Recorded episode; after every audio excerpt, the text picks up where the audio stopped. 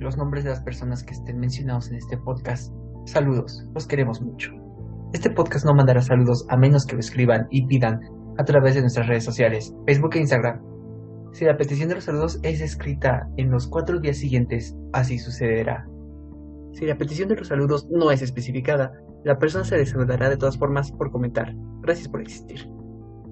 Tras pedir los saludos, los detalles del saludo deberán ser especificados en los siguientes 6 minutos y 40 segundos. Jojojo.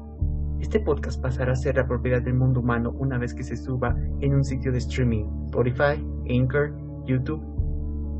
Los creadores de este podcast están libres y pueden decidir qué comentario mostrar y qué comentario no, así como contestar, neta nadie te lo pidió. Este podcast está podrido. ¿Por qué no sacamos a la gente que lo pudre? Es más, ¿por qué no te sabes orientar? Sí, güey, no porque tú lo digas significa que lo voy a hacer. Sabes, ir, pero no porque tú lo dices. ¿Por qué te vas a ir entonces? Ah, porque... Te van a deportar. Ah, sí, güey, es que pues ya pensé la pinche vista, güey. Pues ya sabes, güey, también lo vieron, eso de verdad. Antes de que te vayas te cuento de mi anime favorito, el Note, el cuaderno de la muerte. ¿Y de qué trata, amigo? ¿De qué trata? Dime, ¿de qué trata esa madre? Este es un cuadernito que le cae del cielo a un estudiante, medio listillo el chavo, y en esta libreta empiezas a escribir nombres de personas que quieres que se mueran por un ataque al corazón. Tiene diferentes reglas la libreta, pero la trama que se va desarrollando en torno a la libreta es genial, fenomenal, nunca antes visto. ¿Y cómo empezaste a ver esa serie o ese anime, amigo? ¿Cómo fue? Nunca he sido una persona inteligente. se nota. Pero haz de cuenta que durante toda la vida infantil no te metes a muchas peleas de argumentos. No hay una gran cantidad de peleas argumentativas o discusiones en caricaturas y series infantiles. A es hasta después que muy curioso que en el anime, en forma de una animación, se presenta este fenómeno donde son peleas mentales. Yo lo empecé a ver porque una tía que trabaja como o estudió dramaturgia empezó a leer este manga, lo recomienda y veo la serie. Me espanté primero porque empieza con temas de muerte. Entonces, los tonos que tiene de religión, esos cantos de que tenía al principio, están padrísimos, pero en ese entonces no me, no me llamó la atención. Hasta después, en secundaria, cuando todos empiezan a hablar de esto, es cuando decido dar el salto a Death Note. Y fue como la mejor decisión de mi vida y no paso de decir a las personas, tienes que ver Death Note. Si no has visto Death Note, tienes que verlo porque es una serie, un anime hermoso que cambia vida, que cambia tu perspectiva de la vida y de la justicia. Y es lo que lo hace tan interesante, porque en todo momento de la serie estás cuestionando tu moral y qué es lo que harías tú. Por ejemplo, a mí sí me gustó el anime. Yo lo vi creo como a los 14, pues era un niño meco, ¿no? Un adolescente meco en ese entonces. De hecho, yo lo vi porque yo veía antes un programa que se llama Televisión con Álvaro Cueva. Álvaro Cueva, si tú estás escuchando eso, llegas a escuchar eso, güey, eres muy chingón, la teta, pues te admiro, eres muy bueno, pero bueno, él hizo un especial de anime, de las 30 mejores animes según el público que, o su público de él, y, y votaron y empezaron a ver, y el primer lugar era Death Note, y fue como de, mmm, suena muy bien, y empezó a, a, decir el argumento de Death Note, y ya luego fue como de, lo voy a ver, ¿no? Pero pues nunca lo llegué a ver en ese momento, hasta que un día pues fui a un, a un mercado allá por Tecama y en el mercado de Tecamo había un tipo que vendía pues películas, al igual que vendía anime. Y entonces vi que tenía Death Note y fue como de, mmm, lo compré y así empecé a ver Death Note junto con mi hermano. Y nos gustó mucho. Siento que fue como la, el anime que me empezó a introducir en este mundo del anime, aunque no es mi anime favorito porque ese lugar lo tiene Evangelion, pero se agradece, ¿no? Y creo que es el primer anime que casi todo otaku ve, ¿no? ¿O, tú qué opinas?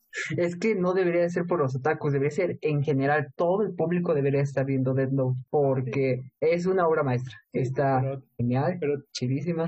Pero te digo, o sea, creo que es como que el primer anime que todo otaku ve o toda persona que le empieza a interesar en un mundo del anime ve. La introducción. Ajá, exacto. No, tu introducción es Pokémon y Digimon y Dragon Ball.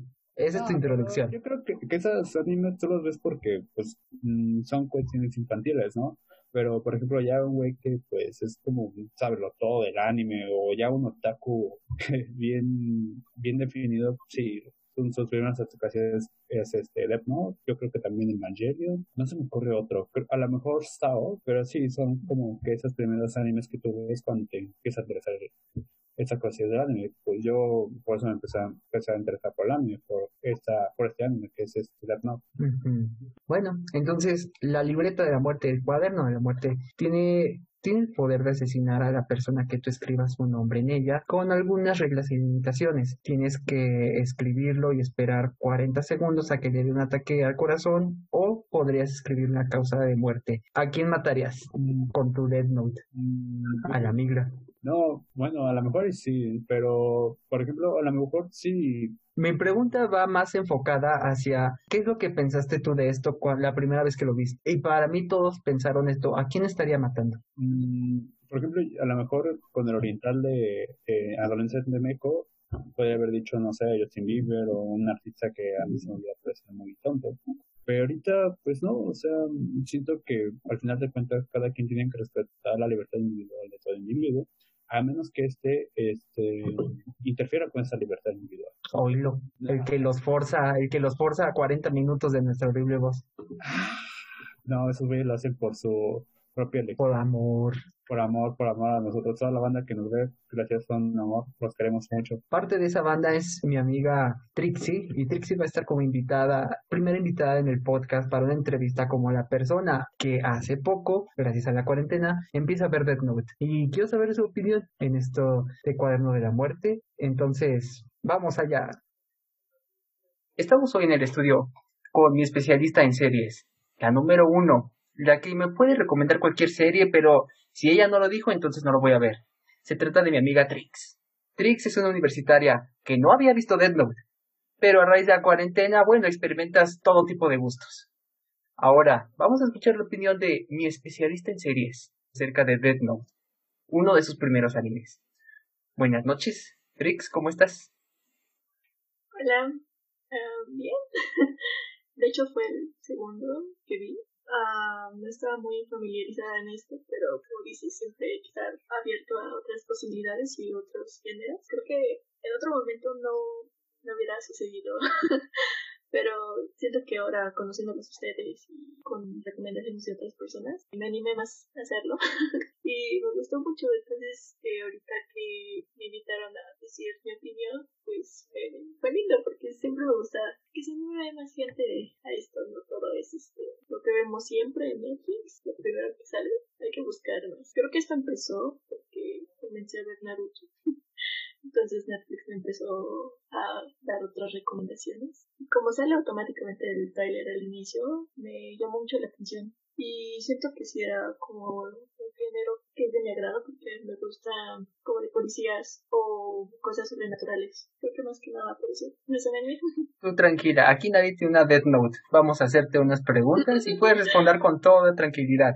¿Cuándo fue la primera vez que escuchaste de la serie? Creo que cuando estaba en la vocacional porque había muchas personas, bueno, estaba rodeada de personas que les gustaba dibujar, ver anime cosas así. No eran mis amigos, pero eran conocidos, entonces escuchaba, ya sabía, ya como que tenía una idea de qué se trataba. Solo que yo no tenía como que alguien que me, lo recomendara y me dijera, no, sí está muy bueno, velo o algo así.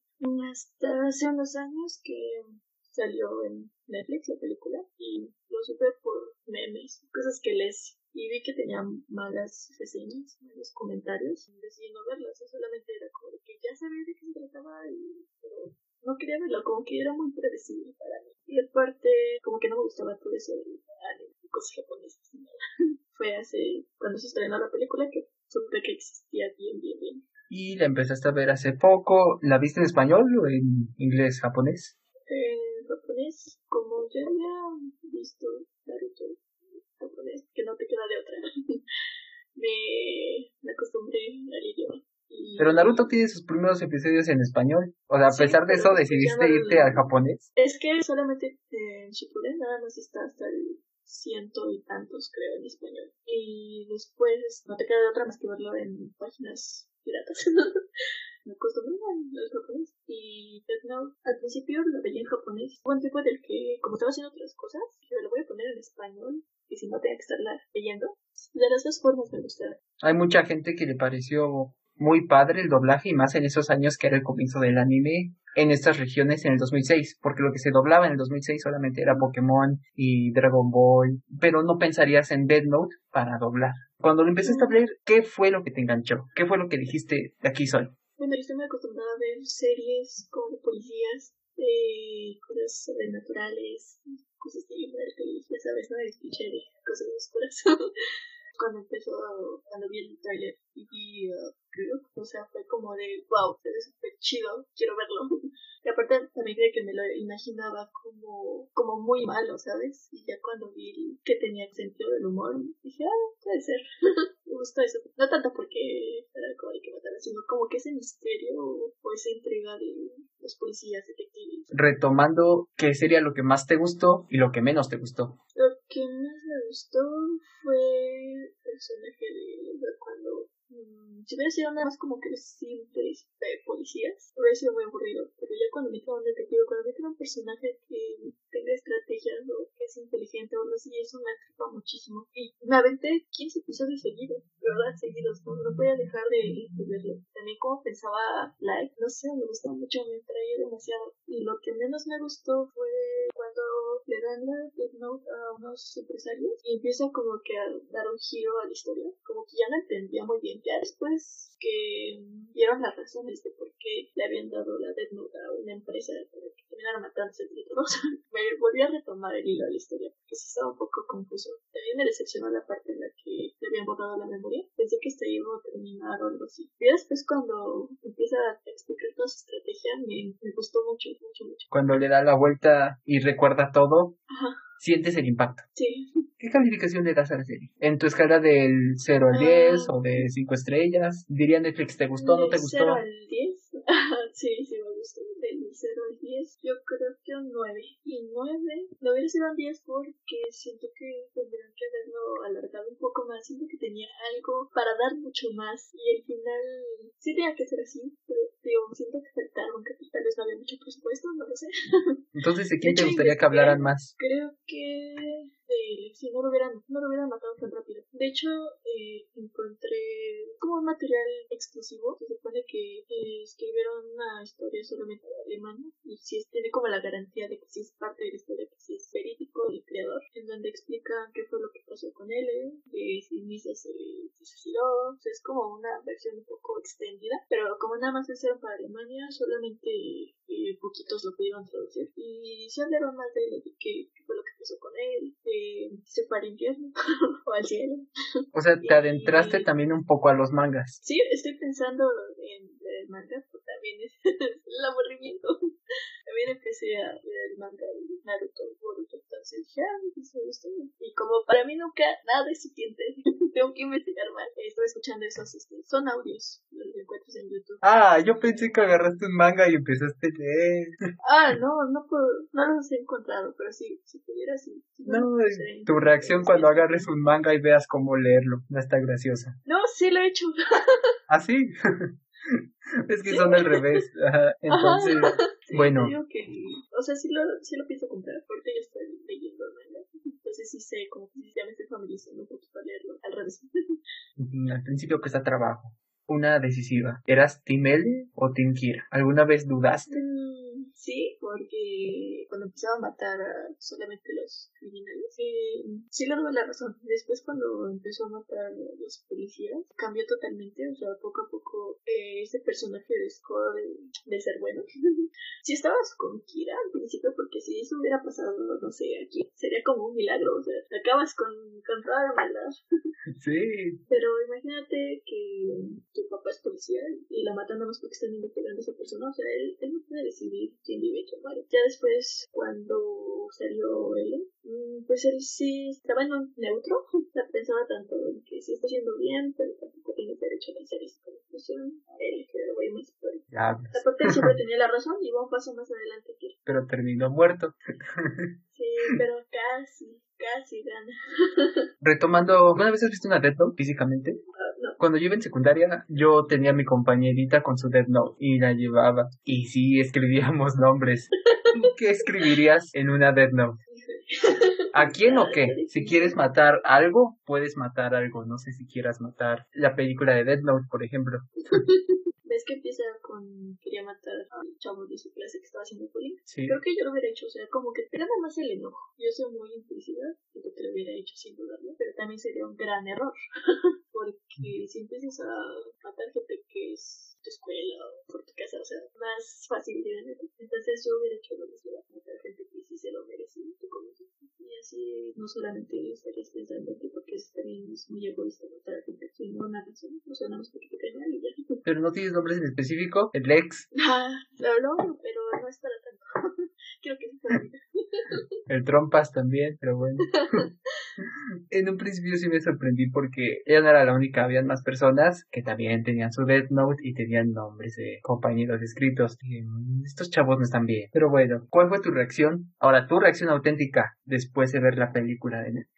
Eh, es que como que no te esperas mucho. Sabes que siempre las adaptaciones de Netflix no son buenas. Igual que la de los libros y cosas así, que no pueden meter todo en una película de una hora. Entonces, como que eran las partes más importantes. Creo que lo único que me decepcionó fue el personaje de él, porque ni siquiera era inteligente, o sea, fue muy impulsivo, no, no, había estrategia de nada. También Light, o sea, fue muy tonto para empezar desde que le dijo a su novio, es que yo tengo el ¿Quién dice eso al principio cuando acabas de conocer una? Se me hizo muy... ¿Para impresionar? Pues a mí no me hubiera impresionado. Por eso no te ligaron en la vocacional. Te dijeron, amiga, tengo una Death Note. Tengo una Death Note. no, yo hubiera dicho Hablando de adaptaciones, ¿has visto o escuchado de la adaptación de La Rosa de Guadalupe? No, no, no. Como que no estoy muy informada de los capítulos. Qué bueno. y eso que a veces salen en Facebook, pero. Ajá. Pero no, porque no, no lo he visto y no pienso verlo, de verdad. No sé. Sí, fue medio polémico y medio creepy el Ryuk. Sus manzanas le habían puesto, no sé, un poquito de piedra o algo le pusieron a sus manzanas porque el Ryuk estaba chistoso. No, voy a buscarlo. no me imagino cómo. Ah, nada más por curiosidad, nada más para burlarse, es que lo recomiendo buscarlo. Bueno, también hay películas adaptadas asiáticas. ¿Estarías interesada en ver alguna? Son como tres, creo. Mm, tal vez no las tres, pero una voy a buscar como las reseñas o, ver las calificaciones cuál es la mejor parte. Pero una yo creo que sí. En noviembre del 2019 salió la noticia de que todavía está en pie la secuela de Dead Note para Netflix. Pero que habían tenido muy malas opiniones, fueron críticas muy malas, ¿no? Hierba mala nunca muere. Sinceramente, creo que no lo vería. no sé, siempre me gana más la curiosidad. Si terminé viendo Boruto. ¿Sabes? A mí lo que más me gustó de la adaptación de Netflix fue Ryuk. Tiene la voz de William Defoe, yo lo vi en inglés y a mí me encantó. William Defoe es el Duende Verde en Spider-Man, las primeras Spider-Man, y siempre se ha caracterizado por tener una voz intimidante, y eso fue lo que más me gustó en la adaptación de Netflix. Entonces yo por eso sí vería una segunda parte, pues esperemos que no sea para llorar, o también podemos esperar a que la cancelen, están cancelando muchas cosas por pandemia, pero pues el tiempo dirá. Una última pregunta, si tú Trix fueras investigadora, fueras T, ¿a qué serías adicta? Vemos a L adicto a los dulces, vemos a Nier adicto a los juguetes, vemos a Melo adicto al chocolate. ¿A qué sería Dictatrix? Mm, rayos, mm, creo que café. Tomaré mucho café. qué bueno, está bien. Cualquier tipo de café, caliente, frío. Creo que de los dos. Muy bien, entonces, ella fue nuestra especialista en series, analista, invitada el día de hoy. Vamos a despedirla con un fuerte aplauso y un esperemos que vuelvas pronto. Recomienda el podcast. Fue un placer tenerte aquí y gracias por cuidarme el changarro, ¿eh? Ajá. Ah, solamente que em, hay reglas, así como hay reglas de Dead Note, hay reglas del podcast. La persona que aparezca en el podcast no puede estar en otro podcast hasta otro aviso y nadie la puede entrevistar dentro de un año. Y no puede ir al cielo ni al infierno. Está bien, acepto. Gracias, gracias. Exclusiva con ustedes, Trixie. De que, por ejemplo, ¿tú crees que es mala? Bueno, en general, ¿qué opinas? ¿O qué crees de la adaptación de Netflix de la película? Habían series que todavía no demostraban el lado malo de Netflix. Entonces, cuando sale esta película de Death Note, es como que le están dando razón a las personas que decían que Netflix ya no estaba dando calidad. Y viene abajo la moral de Netflix. También mi moral. Como fan de Death Note también, pues horrible. Me dormí Entonces. ¿Tú cuando no, güey? Ah, cuando estoy viendo las de Marvel. Ah, pero Los Olvidados, no, güey. Es que es una película. me da ansiedad. Blanco y negro. Es de blanco y negro, güey. No me gustan esas películas. Me da ansiedad. ansiedad. Entonces, la película de Netflix me gustó solamente por un elemento que fue Ryuk con William Dafoe. Fue como lo único padre de la película. Todo lo demás ya está bien este pasable, no no tiene otro momento extraordinario como fan. Como público general, claro, te sientas y es que la premisa de Dead Note está entretenida, un cuaderno que puede matar personas nada más escribiendo su nombre. Es entretenido, pero cuando estás adaptando algo que ya es exitoso, te arriesgas por muchos lados con los fanáticos de lo que ya era de lo que ya era exitoso antes. Entonces, estás limitado por ideas creativas y estás limitado por presupuesto y también estás limitado por lo que te están pidiendo los fanáticos. Y en vez de entrar en esa categoría que todos quieren, que todos esperan, te vas, haces el revoltijo y ni siquiera lo haces bien. Entonces, es una película que... Es que, bueno, por ejemplo, tampoco tú puedes esperar mucho de una adaptación americana. Es como igual, si tomamos el ejemplo de este, de Dragon Ball, con Dragon Ball Evolution, una porquería siento que esta película está basada en la cuestión de entretenimiento, porque la ves y es como que apagas tu cerebro o no le tomas como que tanto significado como lo que es el anime. El anime como que sí puedes analizarlo. Por ejemplo, las cuestiones de la moral y ética que presenta el personaje cuando quiere matar o, o mata por primera vez, como que son muy buenas, inclusive te hacen pensar a ti. Que en cambio en la serie pues no toman esos elementos como filosóficos o de moral y ética y solamente lo revelan como creo que en unas cuantas escenas o en unas cuantas palabras y ya ahí está la discusión filosófica entonces, ¿por qué Hollywood es buenísimo adaptando Marvel, por ejemplo, o superhéroes? Es que, por ejemplo, yo siento que en las cuestiones de los superhéroes es muy diferente, porque no vienen con unas premisas tan interesantes en las cuestiones filosóficas, o tampoco no son como mucho de pensar. También, si ves el cine de acción, pues para ellos lo hace muy bien y es muy entretenido. Pero el cambio de todas esas cosas, igual por ejemplo, también cuando adaptaron esta película, la de Old Boy, que es una película surcoreana de Shaw Wang Park, me parece, también como que fue nefasta, o bueno, tampoco no llegó al nivel de la película original. Entonces también como que no saben cómo realmente adaptar la cuestión de la película asiática. También me tiene acostumbrada que cuando dicen la versión live action o la americana, esperas algo mejor en calidad, pero en argumento se va a venir todo para abajo. Ah, también, ¿sabes con cuál? Con Ghost, in the Shell. Ghost in the Shell de Scarlett Johansson. Sí, exacto. Porque la con Scarlett Johansson igual no está bien el aspecto. Es un deleite visual, porque hasta eso visualmente está bonita. Pero, por ejemplo, también no le llega tanto al anime, porque la cuestión de cyberpunk que manejan en el anime o la película animada este está mucho mejor que lo que intentaron hacer en la versión live action americana donde está Scarlett Johansson. Y también los problemas filosóficos y humanos que, te manejan acá también como que se quedan muy atrás de la cuestión del anime o de la película animada. Entonces digo realmente no saben cómo esas adaptar esas cuestiones. Por ejemplo si te pones a pensar en otras películas o por ejemplo no sé, se me ocurre eh, Naranja Mecánica o 2001 una edición del espacio o cualquier película de Kubrick, que por ejemplo todas, todas ellas son adaptaciones de libros y Kubrick las supo manejar bien, incluso plasmar hasta cierto punto esas cuestiones, como por ejemplo fue el Naranja Mecánica. O igual lo superó, como fue en el caso de 2001 una edición del espacio. Las adaptaciones no son para cualquiera. No. Yo digo que adaptación es sinónimo de sacrificar el argumento, pero a veces vale la pena lo visual yo digo.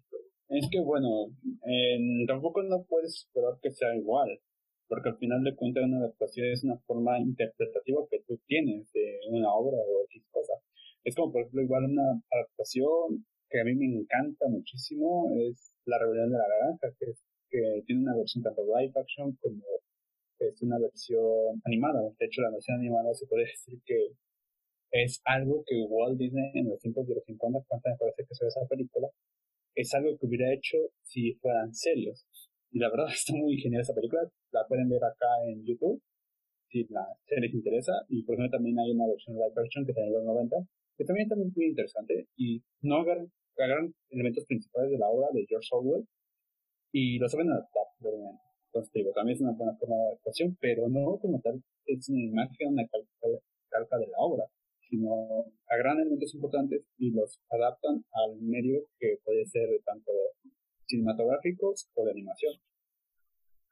Ahora que lo pienso, me encantaría un episodio hablando de nuestras mejores adaptaciones. Bueno, nuestras adaptaciones favoritas. Mm, sería muy interesante también. Igual, por ejemplo, sería muy interesante eh, hablar sobre las cuestiones de la literatura en el cine y cómo el cine se ha apropiado de todas estas cuestiones literarias y las ha empeorado o las ha mejorado. Bueno, pero sigamos en la adaptación de Dead Note. Este, yo lo que esperaba de Dead Note en live action era un tipo de Sherlock Holmes, un combate mental. No con tanta acción. En Sherlock Holmes de Robert Downey Jr. le meten un poquito de acción, que está bien. Pero en Dead Note yo quería ver más una secuencia inteligente donde veías flashbacks, donde veías este miradas, donde veías juegos mentales que lo hacían más flexible para un combate mental. Entonces. Como en el anime, ¿no? Sí, obvio, como en el anime, pero ¿has visto los ilusionistas? Ah, sí. Sí, los ilusionistas de ese tipo cuando revelan sus trucos de cómo le hizo, hizo así, así, así, y terminó dando este resultado fantástico. Y ya que ponen todo, dices, wow, no se me hubiera ocurrido es lo que quería ver realmente, que todos dijéramos, no se me pasó por la mente, a pesar de que me pongo en los zapatos de Kira, esto no pasa por mi mente cuando estoy viendo la película. Pero es que, por ejemplo, igual hay muchos aspectos que en, la, en el anime están muy sobreactuados. Bueno, no sé si decir sobreactuados, o están muy, muy, este, sobreproducidos, por así decirlo. Tenía la palabra, tenía muy resaltados, por así decirlo. Porque, por ejemplo, me acuerdo de la escena de la papita, ¿no? De aquí, y voy a comer una papita. Y, y empieza a escribir el nombre y empieza a hacer su examen. se me hace muy, muy, muy forzado. O bueno, muy cagado ese tema. Pero si lo pasaras en live action, en el anime funciona bien. Tanto por las cuestiones de la música y también como que los colores y la paleta, bueno, la paleta de colores que manejan en el anime. Pero acá en el efecto yo creo que si tú pusieras esa escena, estaría muy cagada que tú lo veas. Digo, o sea, hay cosas que tú no lo puedes este, poder adaptar muy bien en live action. Por, ejemplo, también la escena que siento que hubiera estado muy cagada, o igual muy cagada de poder adaptar también, es la escena del juego de tenis. ¿No ves que hay momentos donde este, andan jugando y empiezan a hablar? bueno, tienen sus experiencias mentales, ¿no? Y es como oye, ¿cómo lo vas a hacer para poder hacerlo, ¿no? O cómo hacer, intentar hacer para que sea muy bien en live action. Porque te digo, eh, la animación te da un, un aspecto de poder hacer más cosas o unas cuestiones experimentales. Porque, o igual, por ejemplo, si tú quieres intentarlo hacer en, en animación eh, 3D o generada por computadora, también no sale tan, sale muy mal. Porque también la animación 3D no te permite hacer cosas de experimentación como si fuera en animación 2D y mucho menos lo intentes en live action porque tampoco sale muy bien o sale con resultados nefastos. Es como, por ejemplo, también este hay un tipo que se llama Junjito que hace mangas o es mangaka. Y entonces hay un hay una novela de él que se llama Uzumaki, que esta novela también tiene una adaptación live action de película y la verdad las cosas que salen no se ven muy bien que digamos como en el manga cómo saber qué hacer, realmente hay cosas que siento que a veces no se tienen que adaptar o no se deben de tocar, porque realmente el resultado puede ser muy nefasto. ¿Para ti qué fue lo peor? lo peor, lo peor para mí, siento que fueron eh, de los personajes o, por ejemplo, hay cosas que no resaltaron muy bien, como por ejemplo, el, como te decía al principio, el dilema ético-moral que, que presentan, porque, por ejemplo, me acuerdo que en el anime, cuando presentan este aspecto moral, de tú matarías, pero te dicen desde la universidad, desde la escuela o de la, formación básica que matar es malo, porque es la libertad de otras personas. Pero ya luego, si te pones a pensar, pero si esta persona que mató infringió la libertad de otra persona, no es educativa, ¿no? Pero, pues, desafortunadamente no hay instituciones, o nuestras instituciones de justicia no están muy bien. Entonces, esa es la parte de, tomar la cuestión de, de, justicia por manos propias. Y, por ejemplo, en el anime me acuerdo que lo maneja muy bien y inclusive la escena que donde ese tipo se pelea con el mismo de sus dilemas morales y éticos y cómo toma la decisión de ser Kira y luego la escena, pero sigue otra escena donde ese tipo empieza a escribir donde se siente pisa, da mucho peso a la historia, pero acá pues como cae en ese aspecto de problema moral, pues no, simplemente es una escena ahí medio cagada que empieza a discutir con y ya luego empiezan a escribir nombres por escribir, pero realmente no tiene ese impacto que te generó en el anime, entonces digo, mmm, no, eso es lo que más me cago. Igual los personajes, hay una americanización. Es como muy estereotipado. Por ejemplo, el tipo nerd que no le habla a nadie, que es muy solitario, muy antisocial. Luego la tipa que es este, la, la jefa o la, la líder de porristas, igual muy sensual, muy sexy.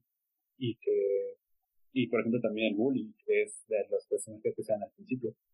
El bully que es muy malo y solamente te, te roba el, no sé, el dinero del almuerzo, te roba los libros, o te tira las cosas porque es muy malo. O son muy americanizados y muy estereotipados.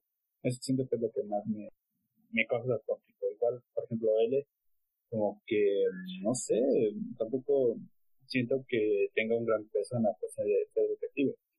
Y solamente como que es de cosas por decir, no es como, por ejemplo, en el anime que si veías un proceso de cómo güey decía. De hecho, me acuerdo que también hay un especial sobre L, y cómo este güey hace traducciones. Es muy interesante. Pero acá no, o sea, acá solamente es como de, pues sí lo sé porque pues soy el L, ¿no? Y porque soy bien larga, pues soy bien Y también siento que en el aspecto L y tanto Kira como o like, Black Toner, como que tiene muy, muy alzado los egos. Y es como de, chale, este pedo ya no es un pedo integral, sino es un pedo de ego. De lugar que lo que te proponía el anime. Pero, por ejemplo, a ti, ¿Qué son las cosas que me interesaron o si te gustaron de la película? Lo que sí me gustó solamente es Ryuk. Pero me hubiera gustado verlo más tiempo, mm. hacerlo esos chistes de manzana o una que otra, cualquier cosa, pero le estaba saliendo increíble. No forzosamente tiene que ser chistes, pero la presencia de Ryuk intimidaba ahí. Y verlo hacer chistes, me encantó ese Ryuk. ¿Sabes? A mí me escena me odié ¿Qué? cuando conocen a Ryo en la adaptación, que ese güey empieza a gritar como niña y es como ser muy cagado. Porque es como, de, sí. como el inteligente se asusta por ese ¿Por qué es tan tonto el Light Turner? Es muy tonto. Tú conoces a Light como otro tipo de persona que es muy fregón en la preparatoria, que resuelve cualquier tipo de problema y que es muy pensativo y no cualquiera le puede hablar. Y aquí es como un don nadie. Entonces, ¿para qué me molesto yo ver en esta serie? Ah, por ejemplo, también. Película, perdón, película. También en, eso, me, lo que más me desilusionó es que no, no se notaron las reflexiones de que el actor fuera manipulador. Porque, por ejemplo, en el anime me acuerdo que ese like de Nami, ese es un maestro de la manipulación. O sea, cómo manipula a Mia, cómo manipula a la Shinigami de, de Mia para que escriba el nombre de L a pesar de que ella iba a morir, porque me acuerdo que hay una realidad. Pero es que eso ya es más adelante, y ni siquiera estamos hablando. Para mí serían dos personajes diferentes entonces. Para mí el personaje Light es diferente al personaje de Kira, porque Kira como es el alter ego, son... Kira nace por el poder de la libreta, entonces Kira es diferente a Light. Pero no saben adaptar ninguna de las dos personalidades. Ah, entonces, entonces digo, o sea, no me gustó como ese aspecto que no me eh, mostrado las cuestiones de la manipulación, porque te digo, el tipo era manipulador, inclusive manipulaba a su padre para, para poder encubrir hasta cierto punto, o que él no, él no pensara que era Kira, pero te digo, o sea, realmente eso es lo que no me gustó. Y Ni siquiera lo sientes, ni a vista se siente que sea un manipulador. Ajá, exacto, o sea, es como de un güey cagado, pendejo, que a pesar de que no así es el tipo más inteligente de la escuela, porque sacan las mejores notas, de hecho es tipo hacía las tareas de otros tipos, de otros tipos para sacar dinero. Ahora si hablamos de él, que nada más sale en una escena hablando en un café con Light, pues ah, sale peor. Lo que yo hubiera querido es que la primera parte de una adaptación fuera una película solamente de los orígenes de Kira y de Misa. y que pusieran las bases de cómo esta secta de Kira se va organizando al mismo tiempo que está saliendo una oposición de L o los policías. Y poco a poco se da a conocer que existe gente que está en desacuerdo con Kira. Y ah. se revela al final en la primera película y pum, ya tienes material para una secuela. Y ya te dedicas exclusivamente a una batalla épica entre él y Kira. Y De hecho, por ejemplo, en la adaptación japonesa del anime a películas, así la hicieron. Primero como que traen estas cuestiones de, de Black Yagami y cómo va creciendo Kira y todo eso. Y ya luego, y cómo ese tipo se une a, él para poder ayudar a la investigación. Y ya la segunda es como que este conflicto que tienen los dos tipos. Pero bueno, pues igual no, no es tan buena que digamos, está pasando mucho más cosas que está pero mm, tampoco no puedes eh, pedir mucho, ya que pues, es una cosa en el cine, ¿no? Puedes adaptar o poder reducir 37, sí, 37 quizás que tengan en más 3 horas o, 4 horas de película o una hora y media de película. Ahora, ¿qué pensarías del que al creador le gustó mucho? Mm, no lo sé, o sea, al final de cuentas mm, es opinión, pero igual como como fan del anime, no. A lo mejor lo ves como una película este, aislada del, anime. Porque creo que si tú ves una película aislada, es entretenida y la puedes disfrutar a lo mejor. O igual un, tributo, pero no. Pero si ya lo comparas con el anime, entonces ya empiezas a encontrar muchas fallas, empiezas a encontrar muchas diferencias. Y es cuando acá te dices, no llega la del anime o del material de origen. Te voy a leer la review de Takeshi Obata, el creador. Había un nivel altísimo de calidad, sofisticación y atención a cada detalle. Y así es como una película de Hollywood sobre Death Note debería ser. Personalmente, todavía estoy absorto con el resultado. En el buen sentido la película coincide y a la vez diverge con el proyecto original para que pueda ser disfrutada tanto por los fans como por más audiencia. Pues es que, por ejemplo, es como lo que pasa con las películas superiores que se basan en cómics. Realmente vas a sacar algunos aspectos como que los más disfrutables para que lo puedas poner, no sé, a, a un público más general. Por pues no vas a encontrar como que grandes rasgos de los cómics o grandes rasgos de ciertas novelas y solamente vas a contar lo más general. Y yo siento que el tipo se enfocó más en eso, en sacar, que ellos al menos sacaron los más, las cosas más importantes o las cosas más generales del no. Aunque hay unas cosas que sí fallaron en ese aspecto. Y es como de, bueno, es un resultado disfrutable, entretenido. Al menos que, bueno, si tú eres un apasionado o, un fan acérrimo del anime, pues te dirá, chale, pedo. Pero, por ejemplo, en mi caso, pues, yo disfruto el anime y me gusta mucho el anime, pero tampoco soy un güey que oye, un otaku, ¿no?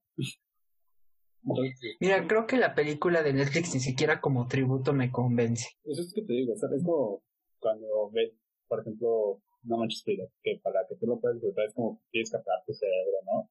Y acá es lo mismo, o sea, para disfrutar ese tipo de películas, pues igual tienes que apagar tu cerebro y como que no. Un buen tributo hubiera sido las películas japonesas que sacaron de Death Note, pero esta adaptación de Netflix no me gusta y todavía se sigue hablando de una secuela, a pesar de que el fracaso y los comentarios se tiene en pie una secuela, pero esta noticia se dio por noviembre de 2019. Ahorita en septiembre de 2020 no sabemos si sigue en pie, a pesar de que Netflix está cierre y cierre varios proyectos. ¿Tú qué harías? ¿Cierras el proyecto, lo reboteas o sigues con él? Yo la verdad no tomaría Death Note porque por lo mismo de que es una serie muy buena y yo creo que hay cosas que la verdad no la debes de tocar por lo mismo que ya son muy buenas. Entonces yo diría que me la cierro. ¿Tú, amigo, qué dices? Yo seguiría si William Defoe está involucrado en el proyecto. Si no, entonces ya lo dejaría morir. Ah, por ejemplo, Ryuk también se me hace muy bueno el diseño de personajes que le dieron a Ryuk. Sí. O sea, no es tan fiel porque pues este Ryuk tiene muchos detalles en, la, en el anime, pero sí lo supieron adaptar muy bien. Y al igual le da como que otro toque. Aunque bueno, no es el Ryuk que está en el anime, mucho más gracioso y mucho más simpático, a pesar de que, por ejemplo, Ryuk no es un tipo que tú digas que es aliado de Light, pero también como que a veces siente empatía por lo que hace. Pero sí, es un, es un buen enfoque de Ryuk. Y entonces, ¿Qué opinas de esas cuestiones tipo morales que te presentan tanto en el anime como en la película? Aunque bueno, en el, la película no te lo desarrollan muy bien, pero en el anime obviamente sí lo supera. Entonces, ¿qué opinas de eso? Como estaba diciendo, todos nos hemos puesto en el lugar de Kira y hemos pensado a quién matar, pero también hemos pensado con quién estamos, si con L o con Kira. Entonces, los cambios de moral en la serie son constantes y también al mismo tiempo tu cambio de moral tú qué decides si dejas morir a esta gente o no. Si realmente, si te están vigilando, ¿lo harías de todos modos? Y si el mundo supiera que tú matas a esas personas, a pesar de que es un bien, de que estás haciendo un bien, ¿lo harías de todos modos? ¿O te comportas diferente? Salen estas dos palabras que son integridad y honestidad. Ah, como la historia, ¿no? Del, del Pixar. ¿A qué historia se refiere? Ah, es que creo que un güey llamado Genji Genji, la verdad no me sé el apellido, pero dice que es un güey japonés que ese tipo residió en Colombia por un rato, creo que también es de origen colombiano, pero cuenta la cuestión de qué es lo que es integridad y qué es lo que es honestidad. Fue una historia de que un día un tipo llama a la pizzería y pide pizza, ¿no? Normal, de, no, pues yo quiero una hawaiana.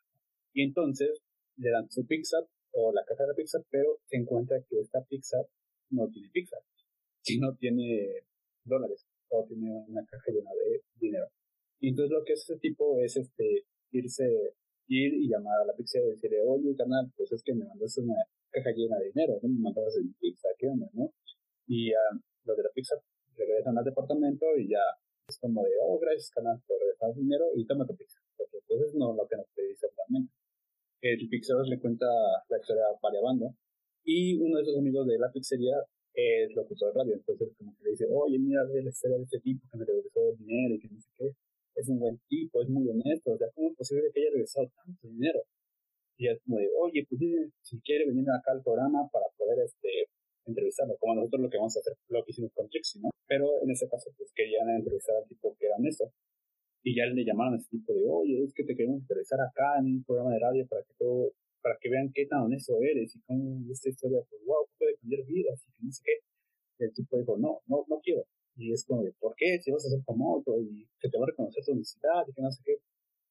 No puedo porque el con quien estaba esa noche no era mi esposa, era mi amante. Entonces aquí va a involucrar la cuestión de la honestidad, que es lo que tú haces cuando la gente te ve, integridad, lo que tú haces cuando nadie te ve. En este caso, lo que nadie sabía es que él estaba con tu amante por lo que todos supieron es que él su dinero. Death Note para mí es un comienzo hacia una filosofía para edades tempranas y lo y debe estar en la lista de cualquier adolescente, no de cualquier persona, pero lo disfrutas más cuando estás en la adolescencia. es que creo que es como cuando tú empiezas a cuestionarte muchas cosas, ¿no? Exacto. ¿Qué es lo bueno? ¿Qué es lo malo? Porque, por ejemplo, a lo mejor tú decías que, o tú pensabas que lo bueno era lo que te decían tus papás, o lo que te decían tu círculo cercano, familiar o cosas cada amigo. Pero ya luego te das cuenta que hay otras cosas que a lo mejor lo que ellos dicen pues está bien. Y exploras con Dead Note y te das esos trips filosóficos que te deja tanto L como Kira. Pero yo siento que otro anime que sí más esos estudios más filosóficos, la vida, la soledad o todo eso, creo que es Evangelion, pero bueno, igual este Death Note está muy buena para que ¿Qué poser de Evangelion? Nomás porque ya lo subieron a Netflix. No, de, de hecho yo, yo vi Evangelion en YouTube, eh. Sí, sí, pose. Yo también vi Death Note en YouTube, eh, ahora que recuerdo. Ajá, te digo todo. Cuando todavía no había tantos derechos de autor. Digo, todo Taku de la vieja escuela vio por primera vez este tipo de animes en YouTube o en plataformas como Animal Fly. Y no me acuerdo cómo se llama el otro. ¿Cómo se llama el otro? FLV. Ah, ese, ese, ese. Bueno, eh, quiero mandar saludos acá a la banda de Cámara No es Cierto, a Dara, por hoy escucharnos por 30 40 minutos de verdad de hacer escuchar a tus madres. Gracias, Dara. O por adelantarle hasta donde te mandamos los saludos. Ah, igual también puedes aplicar esa método. Te queremos mucho, Dara. Ah, bueno, yo te quiero, el ahorita te quiero. Este, saludos y amor a cualquier persona que le da like. Ah, Simón, o sea, realmente, pues toda la banda los queremos. Este, igual, saludos a mi compa Iván. Iván es muy sujeto. Gracias por escucharnos y a todos los demás. Les recordamos que tenemos redes sociales, Facebook e Instagram de cámara no es cierto. Nos buscan así o también pueden encontrarnos en los links de la descripción del podcast. Ahí van a encontrar también datos interesantes, una que otra noticia de cine, memes. Eso fue cámara, ¿no es cierto? El análisis que neta nadie pidió. Adiós amigos. Hasta luego.